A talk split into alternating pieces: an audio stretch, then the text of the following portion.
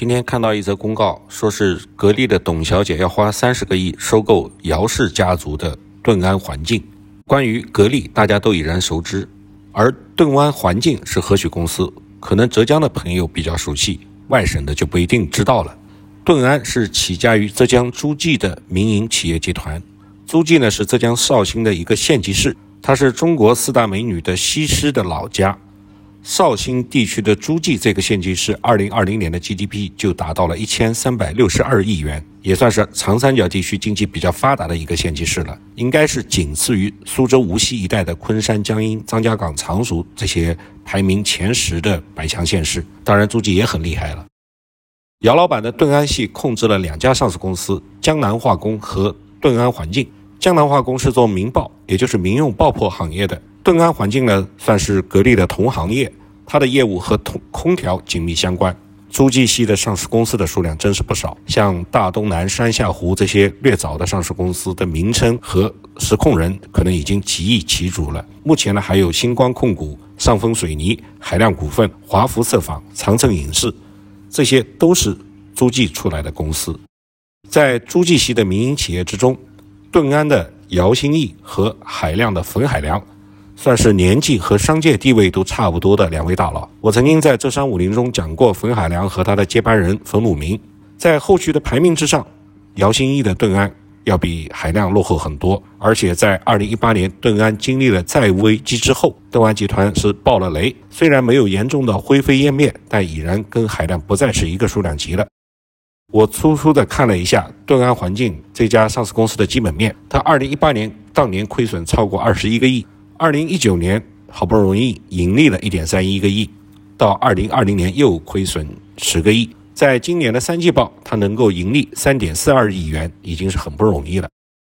东安的掌舵人目前换成了姚素亚，这个姚素亚大概率是姚老板的直系亲属，这个我倒是没有去查证，不过也不重要了，因为今天我们不讲浙商接班人，顿安呢也进不了浙商五零。顿安旗下的投资板块如山创投算是比较早进入 PE 和 VC 行业的浙商民营资本，业绩做得也还不错。我曾经在多年以前见过姚老板和如山创投的团队，当时正在蒸蒸日上的顿安的姚老板，其实其实也就是五十多岁，但是他满头的白发给我留下了非常深刻的印象。如今为债务危机所迫要出售上市公司的姚老板的白发，肯定不减当年，只是含义不一样罢了。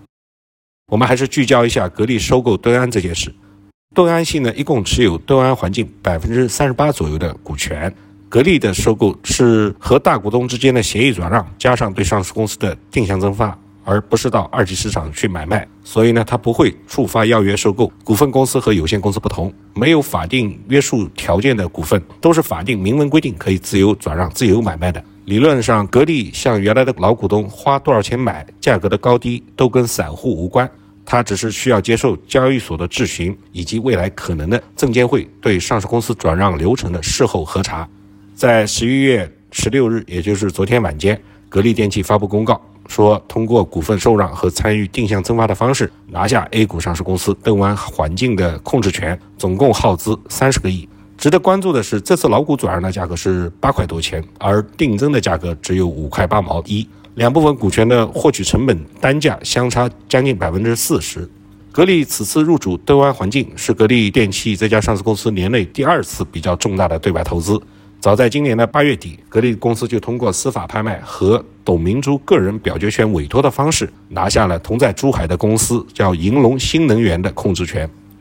银龙新能源的这个故事，市场其实已经很熟知了。董小姐算是开了一个非常令人期待的头，但是收获的只是如今的一地鸡毛。我强烈怀疑格力收购珠海银隆是董小姐一个人的独断专行。但凡格力有自己的或者是外聘的尽调团队去按照流程认认真真做这件事情的调研，也都不会掉进这么大一个坑里。董小姐卖空调搞经销商是一把好手，至于说投资和资本运作嘛，我就不多说了。股价算是硬道理。我个人其实很喜欢格力的产品，我也非常期待格力能够追上美的，恢复自己曾经的段位。格力收购盾安环境的控制控制权要花三十个亿。盾安系对盾安环境的控制权有两个主体持股，其中盾安精工是最主要的，持股百分之二十九，而盾安控股呢只持有百分之九。格力的方案也就是花二十一点九亿元收购盾安精工手里的全部的盾安环境的股票，然后呢再出八点一个亿对盾安环境这家上市公司进行增资。也就是说，姚老板到手二十一点九亿用于解决股东自身的债务危机，而上市公司盾安环境到手八点一个亿用于公司的发展。让网友和散户炸锅的是，格力收购姚老板手里的老股的转让价是八块多，而格力增资进入上市公司的新股的价格才五块八毛一，后者比前者低了将近百分之四十。这其实也不难理解，协议转让是你情我愿的私下交易。搞不好二十一点九亿元是姚老板解决债务危机问题的底线，最多略有上浮，所以这里面其实也并没有什么复杂的逻辑。低于这个数，有可能对于姚老板而言是解决不了问题的；再高了，格力也不太愿意出。而后续的定增新股的发行价，则是按照公告前若干个交易日的股票均价而定，仅此而已。格力电器表示，这次交易完成之后，顿安环境将纳入格力电器的合并报表范围，作为格力电器控股子公司进行会计核算。他说，这是有利于完善公司的产业链，充分发挥公司与标的公司的业务协同效应，提升公司的整体竞争优势，符合公司和全体股东的整体利益。